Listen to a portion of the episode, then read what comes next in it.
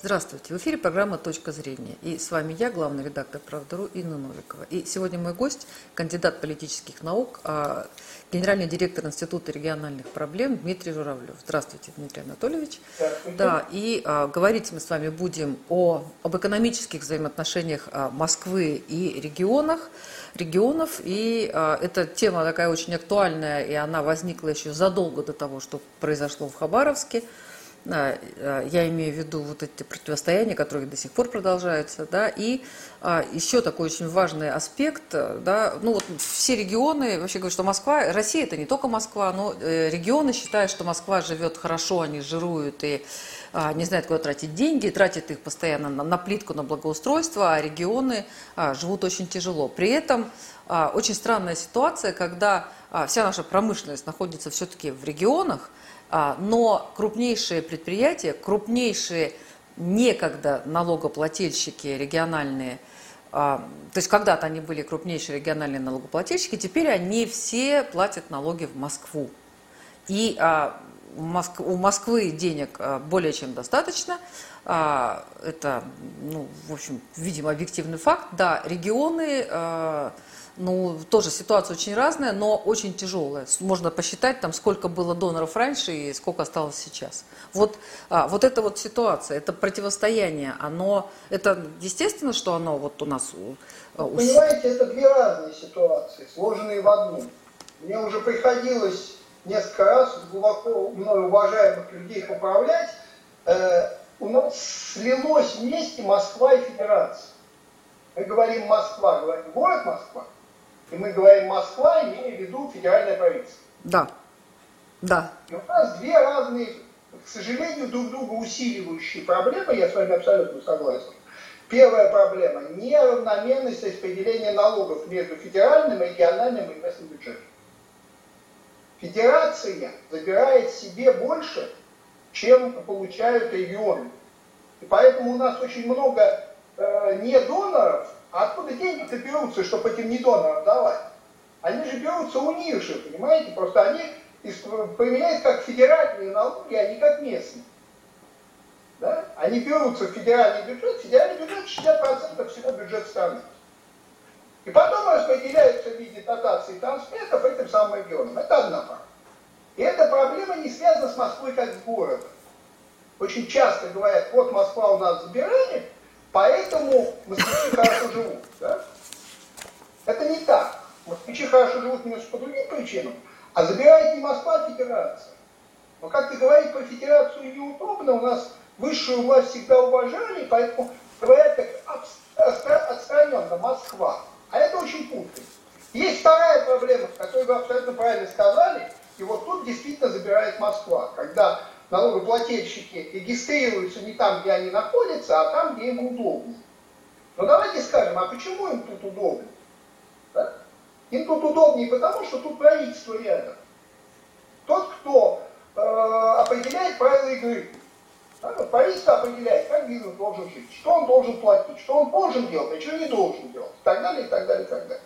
И любому крупному бизнесу удобнее сидеть в Москве, поближе к тому источнику, откуда на него и зальется новая сумма указаний. Да? Чтобы, может, успеешь добежать и сказать, что, может, не надо это указание, а надо вот это указание. Да?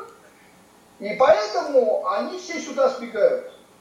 И, кстати, именно в Москву, потому что то, что Питер, это чаще всего просто уже действия федеральных властей, кто говорит Газпром, ребята, давайте вы в Ленинграде платить, а не в Москве. Да? Ну, собственно, Газпром спокойно мог бы и тут остаться. Ему не обязательно жить в Ленинграде, в Питере. Да? Это была как раз попытка поднять Питер. Э, но ведь почему это так? Потому что жестко централизованное управление экономикой. У нас рыночная экономика, но жестко централизована. Понимаете, вот есть две страны такие, мы и французы. Париж и Франция это как Москва и Россия. Может даже больше, потому что провинциальный француз на улице Парижа выделяется больше, чем русский.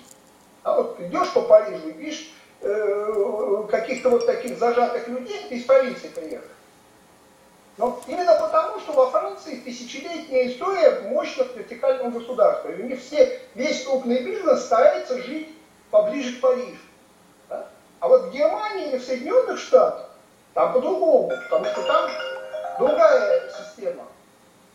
Да? Они э, не хотят жить поближе к Вашингтону, им это не нужно. У них бизнес в Нью-Йорке, у них бизнес э, где-нибудь в Баварии, а не в Берлине. Потому что у них по-другому устроено. У них позиции центрального правительства не столь жесткие. Они требуют, с, ним, с центральным правительством не требуется постоянно договариваться. Не требуется постоянно ждать, что оттуда прилетит, чтобы успеть увернуться. Понимаете? При том, что в принципе американская экономика не сильно отличается от французской, да? Но вот система управления менее жесткая, чем во Франции. И у нас, а у нас как во Франции. И поэтому пока у нас будет вот эта жесткая вертикаль, что каждый министр может любому крупному бизнесмену дать входной, все будут жить здесь. Потому что лучше указание услышать устно, чем узнать о нем из газет. Понимаете, это не от Москвы как города зависит. Это ну, вот... зависит от федерации, но немножко с другой стороны. Ну, тем не менее, у нас же есть, я понимаю, что у нас есть там налоговая политика, да, кодекс, да, есть региональная политика. То есть, а, а, тем не менее, вот а, откуда взялось это разрешение? Да, вот э, взять там, не знаю, город Омск, а крупнейший завод, который а, достаточно вреден для а, жителей города, для экологии города, он а, находится, то есть говорят, дыма мечам, деньги москвичам. Вот кто разрешил, чтобы предприятие, находясь в регионе... зарегистрирован в Москве. М? В Москве зарегистрирована компания, владеющая заводом. Да, да, конечно. Понимаете? И это не нужно Которая отвечать. получает, это а, Дмитрий Анатольевич, которая получает все доходы и платит да. с этих доходов налоги. Понимаете? Я... Понятно, что это компания, владеющая заводом. А, То есть не встает вопрос о том, кто разрешил, стоит вопрос о том, кто не запретил компании. Да? Вот принципе, нужен Хорошо, почему наше правительство не... А, эта ситуация повсеместная, извините, я вас перебиваю, как бы, да? Эта ситуация исключительно болезненная для регионов, исключительно тяжелая. Одна из основных таких а, причин недобора, ну не из основных, но очень важных причин недобора бюджетов, она везде, и правительство на нее не обращает внимания на эту ситуацию. Почему? Ну, понимаете, правительство может обратить на это внимание, дать указания всем жить в. И даже, наверное, так надо сделать. Да? Но надо понять, что вот эта административная логика, что надо быть поближе к тому центру, откуда приходят ценные указания, она же не исчезнет. Да? А децентрализация управления экономикой не произойдет в ближайшее время. Поэтому я за то, чтобы э, привязать компании к предприятиям да, и вернуть их домой. В Омске это будет, Белгород, в данном случае неважно, да? любой вот тот город, где она реально работает. Но надо понимать, что они все время будут пытаться из-под этого выскочить бизнесмены. Не потому, что они хотят жить в Москве э, регистрироваться, да? а в первую очередь потому, что им так удобнее работать. Да? Вот если, знаете, какое количество обязательных э, требований по контролю над бизнесом. Сколько цифр должен бизнесмен доложить государству? Как вы думаете? Какой порядок?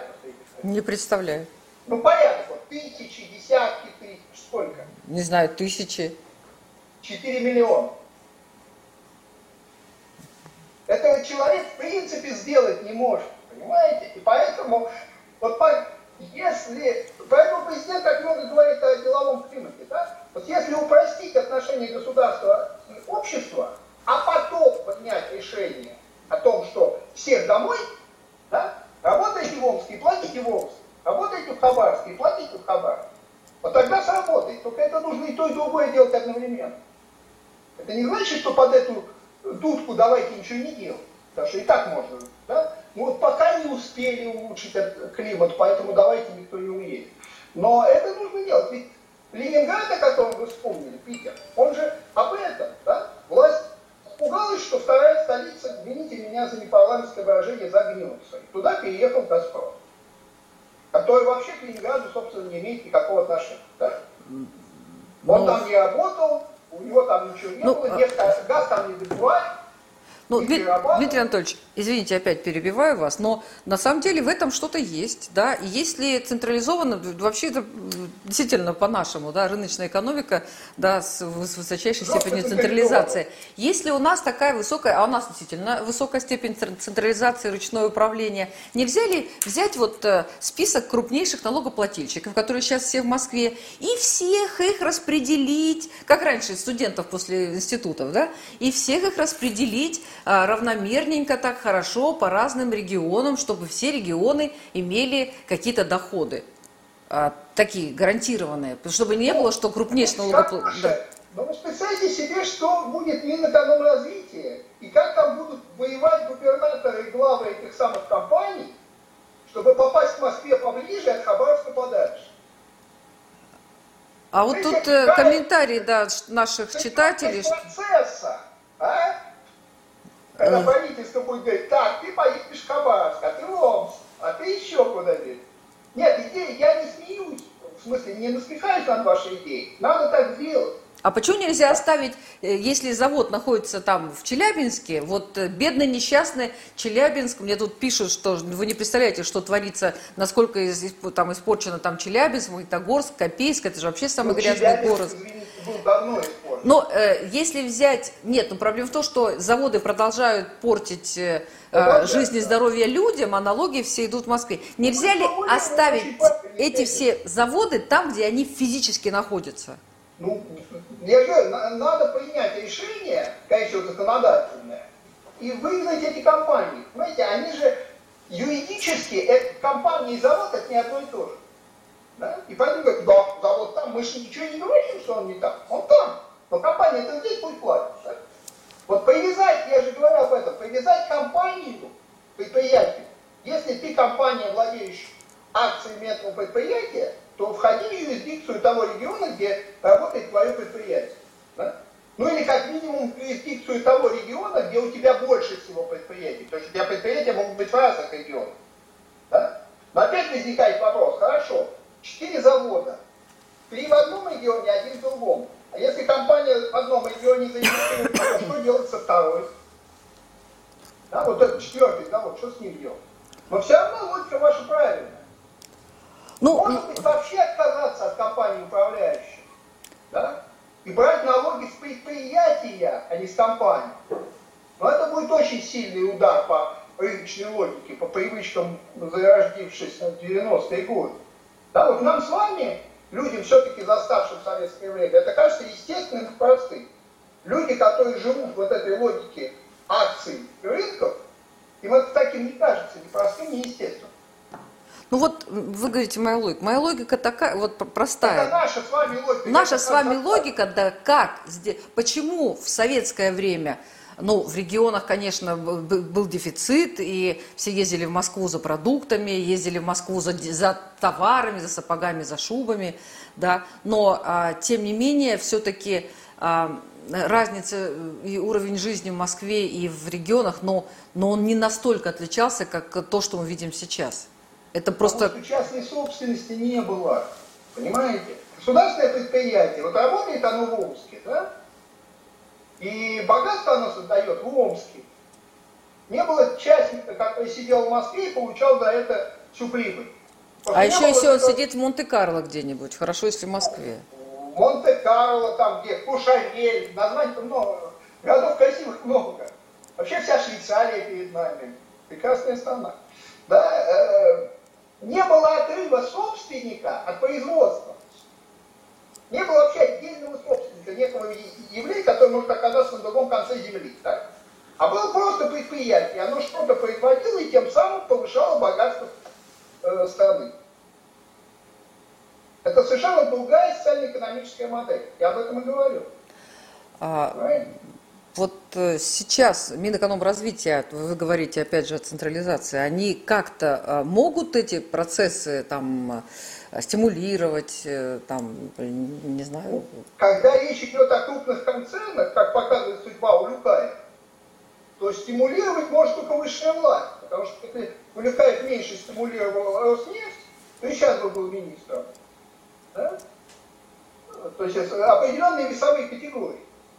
Но таких компаний, которые находятся над министрами. Их очень немного, две, три, четыре. А мы же с вами говорим совсем о другом. Ну, вспомните, та же содовая компания в Башкирии, сколько шума было. Слушайте, да? но это тоже как прекрасная ситуация. Там э, уже народ поднялся, и вдруг выясняется, не то, что даже не стали разбираться, что это неправильно, да, что они там а, пытаются слишком много съесть, а выясняется, что компания вообще, оказывается, государство его потеряла и, и знать об этом не знала. Вообще, если бы не скандал, у нас государство что-то контролирует при такой вот централизации? Ну там не только скандал. Э, не воспринимайте это как рекламу, я не настолько близко знаю Хабирова, но Хабиров просто хороший профессионал. И если бы он не пришел, этот скандал никто не заметил. Ну там Поэтому, и Галкин выступал, и там всякие люди. То все было бы гораздо грустнее в этой истории. Да? Просто он большой администратор, чиновник хороший. И он свои способности чиновника использовал на пользу, а не во вред. Как бывает. И оказалось, что компания почти потеряна, государство об этом не знает, и сколько таких компаний в России, где размыта доля государства, мы тоже Все. не знаем. Когда все начиналось, у нас не было частных компаний, у нас все было государственное. Или вы думаете на зарплату младшего научного сотрудника, что это товарищи э, купили свои паи в концернах? Поэтому все компании, которые э, крупные, которые вышли из Советского Союза, они все потеряны из государства. Они не возникли сами. Да? По-другому просто и быть не могло. Но вот, слава богу, хоть с этой компанией разобрались. Это, конечно, не спасает, но это лучше, чем ничего. Ну, э, сколько, комп... сколько компаний, а сколько компаний э, вот э, открыто было, сколько заводов было построено за последние, там, давайте возьмем десятилетия? Потому что вначале какой-то шел активный рост, я вот видела в Калужской области шел рост, а потом как-то поняли, что проще брать штрафы и налоги с населения. Это вот проще, дешевле и спокойнее. Нет, ну, как говорил покойный Виктор Степанович Черномырдин, наше дело труба. Раз и нет, слава тебе Господи, приносит такую норму прибыли. Но уже падает, падает, падает. Ну, у нас не один источник, правда, чтобы работать с новым источником, в него вкладывать надо, а мы привыкли только получать. Это будет тяжелее. Ну, возможно. На севере же удается, вот эта вся советовская история же работает. Да? Хотя это очень дорого, добывать нефть и газ на крайнем севере.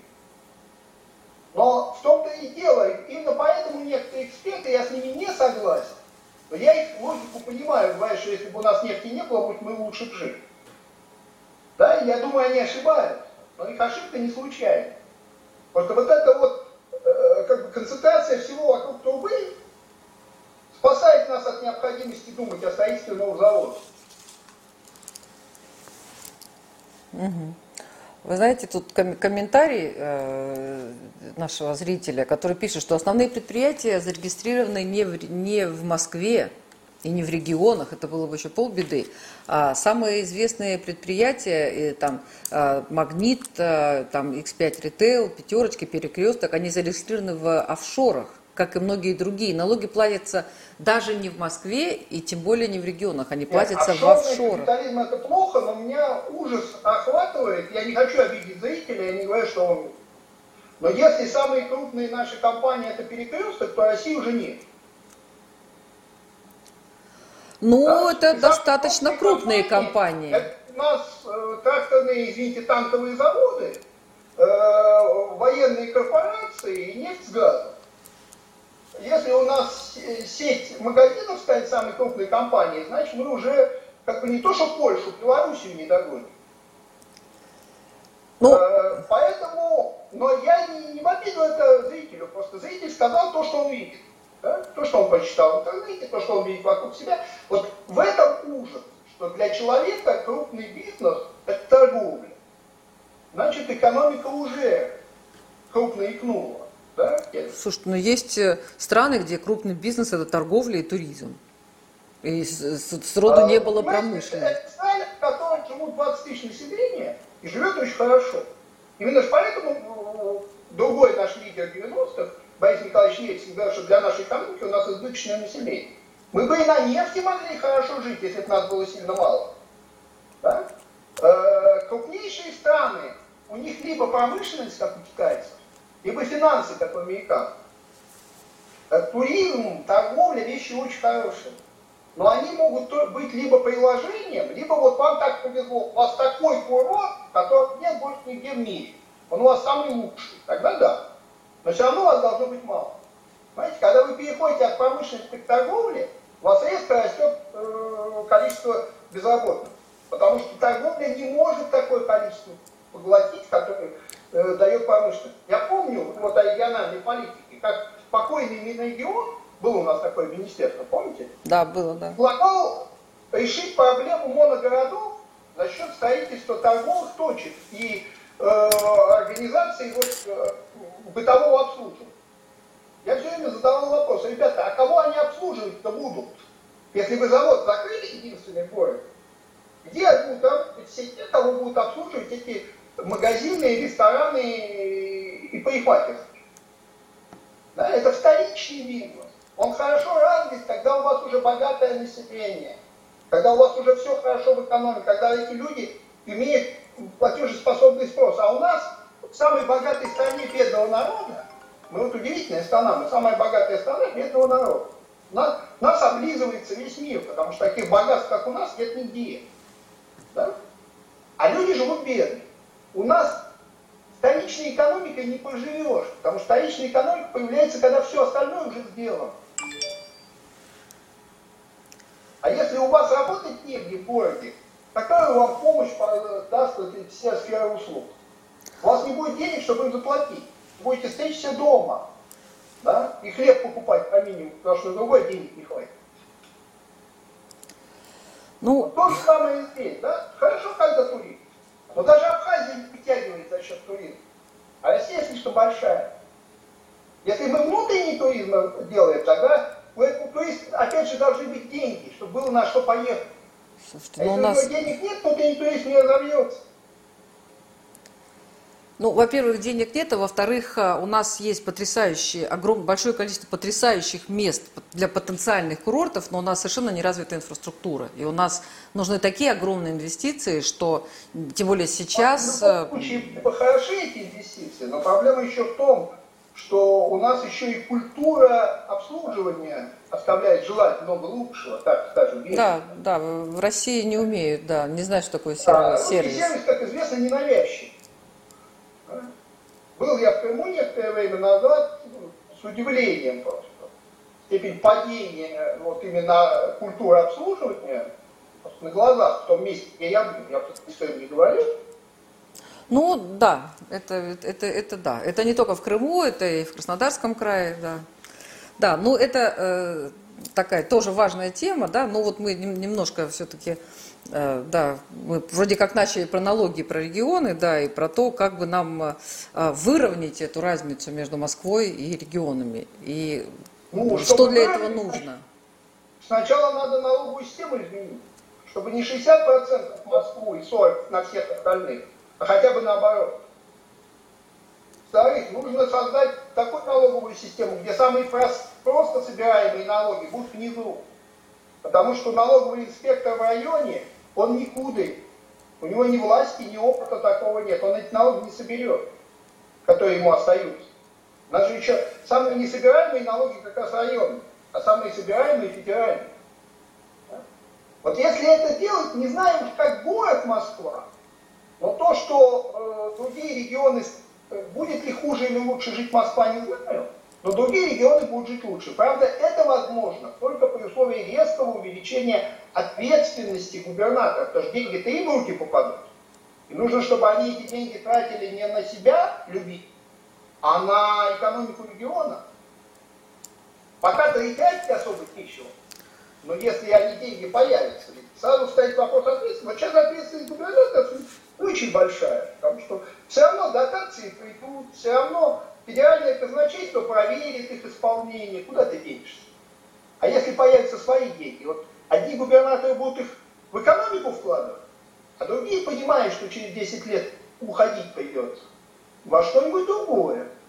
Во что-нибудь да. другое, это вы что имеете в виду? В бизнес своих родственников? Ну, это в лучшем случае. Да, бизнес своих родственников, его все-таки надо будет развивать, а хоть этот бизнес оставить. Вот представьте себе, губернатор он же, в принципе, служащий, да, который не навсегда. регион должен воспринимать экономику региона как свою собственную. Вот он ее так и воспринимает, как может. Ну... Как сказал один губернатор, уже, правда, отставлен, мы можем в нашем регионе сделать положительный бюджет, так зачем?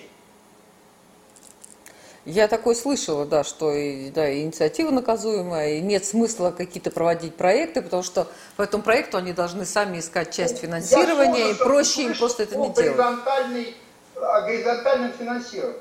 Знаете, что такое? Нет, Слышали? нет, не слышала. Это когда регионы, в которых деньги есть, отдают деньги регионам, в которых денег нет. Нет, Не я такое не слышала. дотации платить, а прямо от соседнего региона. Нет, я такое не вот слышала. это, как вы понимаете, ни, ни один регион, ни, ни у одного региона не появится желание напрягаться и что-то делать. Потому что все равно потом кому-то отдать придется. А зачем? А кто это придумал? И какой смысл в том, чтобы регион должен отдавать другим регионам? Это что за такая шефская, Тогда шефская помощь? То есть вот не сверху вниз, а сбоку. А зачем? Нет, какая логика, какая цель, какой А смысл? сэкономить федеральный бюджет. А Главное кто, кто это придумал? Финансов – это экономия федерального бюджета. Это Минэкономразвитие такое придумало? А у Министерства финансов. Они, э, а, понятно. Они понимали, что действительно регионы не будут э, мотивированы вообще никак, чтобы что-то зарабатывать? Это их надо спрашивать. Я-то сразу почувствовал, что будет плохо. Пока это А не Министерство есть- финансов, они так не чувствуют. Они так не... Поймите, Министерство финансов само по себе так и должно действовать. Министерство финансов – это цепная собака у бюджета.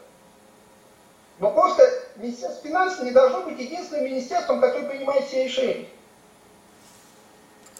Проблема не в Министерстве финансов как такового, а в том, что Министерство финансов у нас практически единственное экономическое министерство. Все остальные при нем только вот как обслуживающий персонал. Подождите, а промышленности, торговли есть, Минэкономразвития есть же. Вот я и говорю, а э, кто самый влиятельный из перечисленных министров? Ну, наверное, финансы, да. Вот. И так было последние многие годы. Это не вопрос Силуанова, да, и не вопрос лишнего министра экономического развития, там, и какой-то еще. Так это традиция длится годами. Там задача, у Министерства финансов как раз задача деньги взять и деньги не дать. Да, у любого министерства финансов, в любой стране такая задача. Просто для этого и есть Минэкономразвитие, которое должно сказать, нет, деньги надо отдать, вложить в разумный проект, получить прибыль, дать людям работу. И оно это говорит. Другой вопрос, насколько это слышно. Потому что была масштаб голоса разный. И э, эту ситуацию тоже изменить нельзя. Нельзя масштаб, э, масштаб голосов как-то урегулировать. Зачем у нас вице-премьеры-то? Вот Когда пришел Белоусов на пост вице, первого вице-премьера, у меня, иск- я это говорил в эфире, я это говорил публично, была полная уверенность в том, что он эту ситуацию сможет исправить. Может быть, еще сможет, не знаю. Но пока я не вижу, чтобы вот у нас... У нас все равно логика бюджета главная. Да?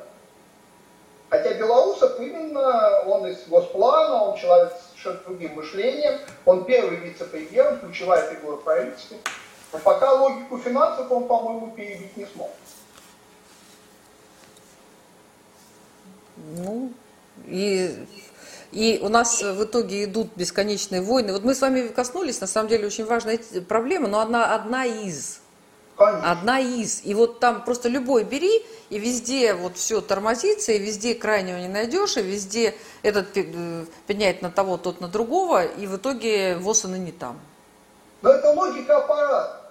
Помните, в знаменитой советской пьесе «Заседание парткома» был главный бухгалтер, который говорил гениальную фразу. Я не отвечаю за всю жизнь, я отвечаю за каждый квартал деятельности. Да, вот. Чиновник не потому, что он плохой человек, а потому что у него работа такая. Он отвечает за каждый квартал.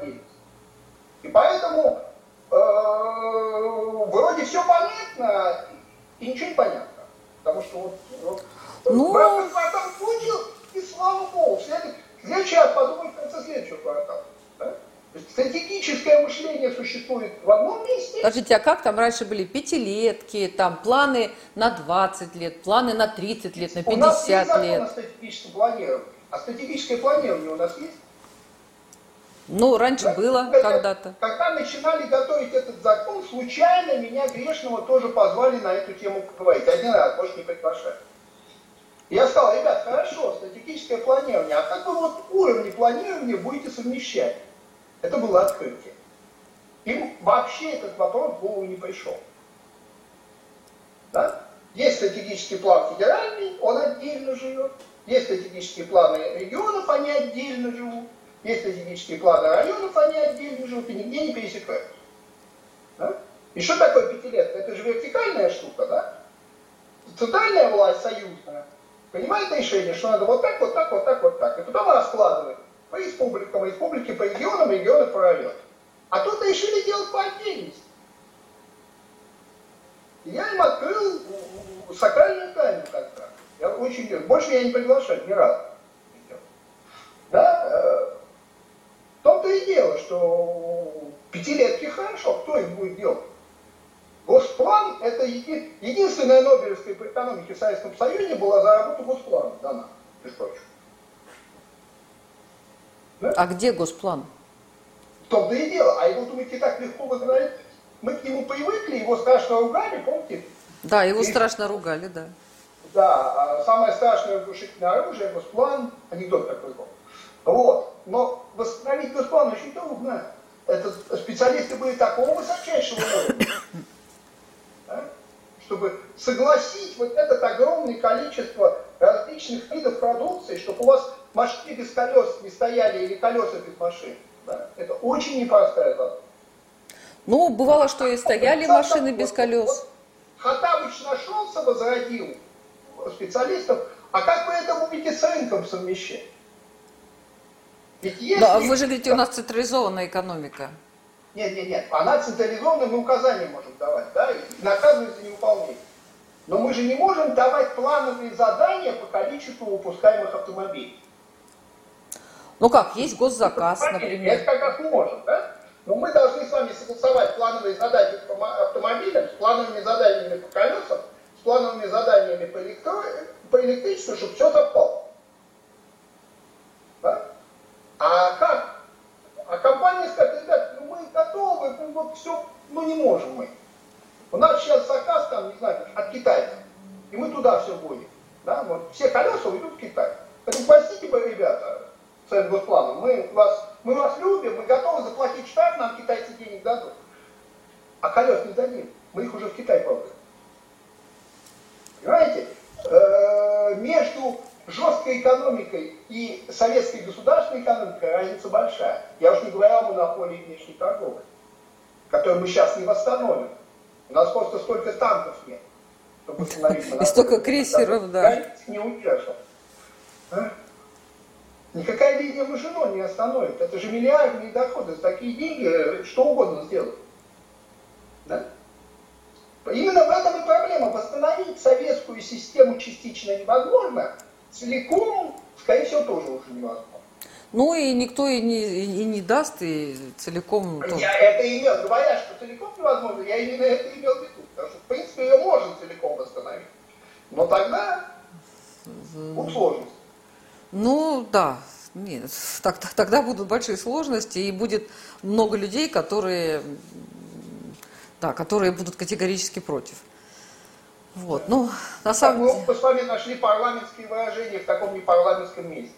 Да. Да. Ну как? Это, кстати, сейчас есть такая программа, я сегодня слушала в телефоне, что, которая, вот если кто-то отправляет сообщение и там ругается всякими плохими словами, то вот эта программка, она заменяет плохие слова на приличные слова. И человек вот там кого-то а, а, обругал непечатно, а ему в ответ там, Вася, ты не прав. Там, ты должен, да, да, иначе посмотреть, там, ну, неважно, неважно. Ну, понятно. В общем, мы с вами не про то, что наша экономика нуждается в, да, в описании с, с помощью этой программы, о которой я сказала, да? Не описывая нашу экономику, нуждается в помощи этой программы, порой очень сильно. Да, да. Да, да. Ну, я хотела сказать, что не нуждаемся, но, видимо, все-таки нуждаемся. Ну, на самом деле, а, а, тема действительно очень сложная, болезненная. К сожалению, наверное, так все и будет, потому что всем все удобно. Я вот тут смотрю комментарии, что чиновники себя любимых не обойдут никогда вниманием. Да, и поэтому они будут Если все делать так, как удобно им. Один, извините, что вас перебиваю, то он, конечно, не обойдет себя вниманием. Кстати, главная слабость Советского Союза была в том, что Советский Союз был рассчитан на ангелов. Да? Э, кодекс строительства социализма, помните, висел на всех стенах? Да, я помню, я его Сила учила. капитализма была только в том, именно в том, что капитализм исходил из того, что человек такой, какой он есть. И задача экономического управления не в том, чтобы всех заставить быть хорошими, а чтобы человеческий эгоизм работал на общую пользу. Да? Чтобы человек для, и для того, чтобы себе сделать лучше, сделал лучше остальных. Это очень нетривиальная, очень трудная задача, это легко говорить, трудно сделать. Но без этого система не заработает. Да? Она сейчас, кстати, разломалась уже и в тех странах, где работала. Ну, вот, вот раньше мы говорили, вот так на Западе, уже не так надо. Но Ну. так было все. Был период, когда удавалось как-то э, эгоизм в, в полезных целях использовать. Да? Мы с вами помним это. А сейчас уже и на Западе не очень получается. Западная эта экономика тоже в кризисе, причем стратегическом. Не, не в кризисе там чего-то не, до, не допродали, чего-то не докупили, какой-то фонд лопнул, а он гораздо более глубокий кризис. Ну, это все, это все называется «Куда катится мир». Да, к сожалению. К сожалению, да. Ну, мы а, капитализм тоже. Мы единственная страна в мире, которая построила капитализм по Марксу. Капитализма по Марксу в реальности нет. Фактически капитализм – это абстракция. Да? Мы упрощаем. Маркс это прямо говорит. Мы упрощаем для того, чтобы понять суть. Мы забываем какие-то части. Вот по Марксу так. Рабочий получает ровно столько, чтобы Богу не помереть. Правильно? Это и называется стоимость труда. Но не было никогда нигде так. Мы единственная страна, которая в 90-е годы сумела достичь идеала. Так еще еще и вообще не платили. Еще и не платили, еще и приходили, работали, ничего не получали. По полгода еще, да. Это, но это был не капитализм. А хотя, почему? Это был как раз дикий... Абсолютно марксовый капитализм. Дикий, дикий, дикий, дикий капитализм. Но а, мы с вами уже заканчиваем. Вот, Дмитрий Анатольевич, что-нибудь хорошее скажите, позитивное. Да. Мы все не сразу умрем, если совсем позитивно. да? Вот. А что касается вот этих проблем, а регионы, федерация, регионы, столица, это разные проблемы, мы с этого начали, то вот что хорошее, они разрешимы. Если есть политическая воля и хороший административный аппарат, который проследит, чтобы эта воля выполнялась, а не игнорировалась, то эти проблемы как раз разрешимы. И предложения по этим разрешениям мы с вами оба многократно сегодня успели повторить. Возвращение резидентов домой, да, то есть где живешь, там и плати, э, изменение пропорций федерального и регионального бюджета, усиление ответственности губернаторов, задачи непростые, но совсем не, не, э, не такие, которые невозможно выполнить. Причем даже не ломая нынешнюю систему. Просто нужно этого захотеть, сильно захотеть. Не просто захотеть, а сильно захотеть. И тогда это может исправиться. Другой вопрос, что если даже это сделать, это не исправится с утром на следующий день. Это так долго копилось, что очень не сразу... Ну, это можно сделать. Да? Ну вот чуть-чуть. осталось, чтобы была политическая воля. Дождаться Да? политической Чтобы воли. был хороший аппарат, чтобы эту волю не игнорировали, чтобы заставили на местах выполнять то, что приказали. Но это мы, кстати, умеем. Вот заставлять выполнять Россия всегда умела. Да, да. Потом, а потом рассказываем о перегибах. В процессе заставления выполнения какой-то выполнения какой-то политической воли. Спасибо большое. Спасибо. Да, время нашей программы закончилось. Это была точка зрения. И нашим гостем был кандидат политических наук, директор, э, генеральный директор Института региональных проблем э, Дмитрий Журавлев. Спасибо, Дмитрий Анатольевич. Всего доброго.